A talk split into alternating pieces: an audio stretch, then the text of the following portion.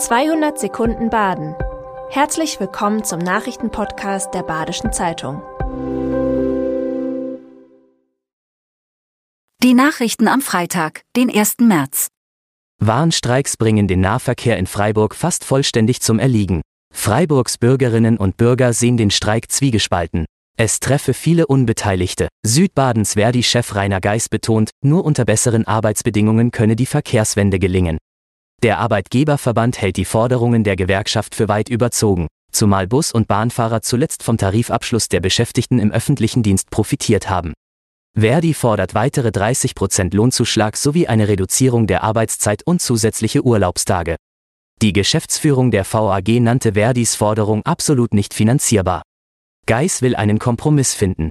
Der Europapark in Rust testet eine neue Achterbahn, den Voltron Coaster.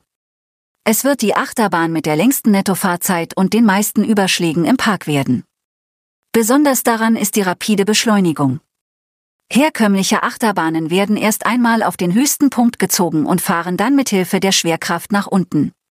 Der Voltron Coaster wird über Magnetspulen aus dem Stand von unten nach oben katapultiert. Projektleiter Patrick Marx betont die hohe Sicherheit der Anlage. Drei Sicherheitssysteme greifen ineinander. Die Eröffnung des Voltron Coasters ist Teil eines neuen Themenbereichs im Park, der die persönlichen Bindungen der Betreiberfamilie Mack zu Kroatien widerspiegelt. Der SC Freiburg will dem FC Bayern Paroli bieten.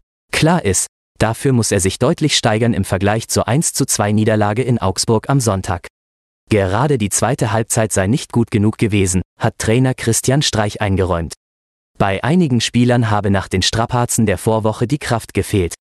Jetzt, gegen die Bayern, sehe es wieder anders aus. Wir sind hochmotiviert und haben nichts zu verlieren.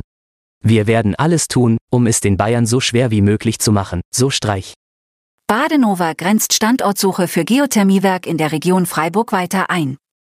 Geologen zufolge stehen die Chancen, auf heißes Wasser zu stoßen, unterhalb der Breisacher oder der Hartheimer Gemarkung am besten. Denn dort befinden sich Buntsandstein und Muschelkalk. Durch die Bohrungen soll die Wärme des heißen Wassers auf ein Kreislaufsystem mittels einer Art Wärmetäuscher übertragen werden. Dann soll es durch Fernwärmeleitungen nach Freiburg transportiert werden. Nach aktuellen Einschätzungen könnte das 2027 der Fall sein. Ein Zwischenfall wie die Rissekatastrophe von Staufen im Jahr 2007 ist durch die veränderte Technik ausgeschlossen, so Badenova-Geschäftsführer Klaus Preiser. Die Lebensmittelkontrolleure stellten im vergangenen Jahr 220 Verstöße im Kreis Lörrach fest. Keiner davon war jedoch so gravierend, dass er auf der Verbraucherwebsite des Landes veröffentlicht werden musste. Die häufigsten Verstöße betreffen die allgemeine Betriebshygiene in der Gastronomie. Dazu zählen Reinigung, Ordnung und Instandhaltung betrieblicher Räume und Geräte sowie Maßnahmen zur persönlichen Hygiene. Damit die Untersuchungsergebnisse auf der Plattform veröffentlicht werden, muss es einen hinreichenden Verdacht geben, dass Grenzwerte überschritten werden oder ein nicht zugelassener Stoff vorhanden ist. Das war 200 Sekunden Baden. Immer montags bis freitags ab 6.30 Uhr.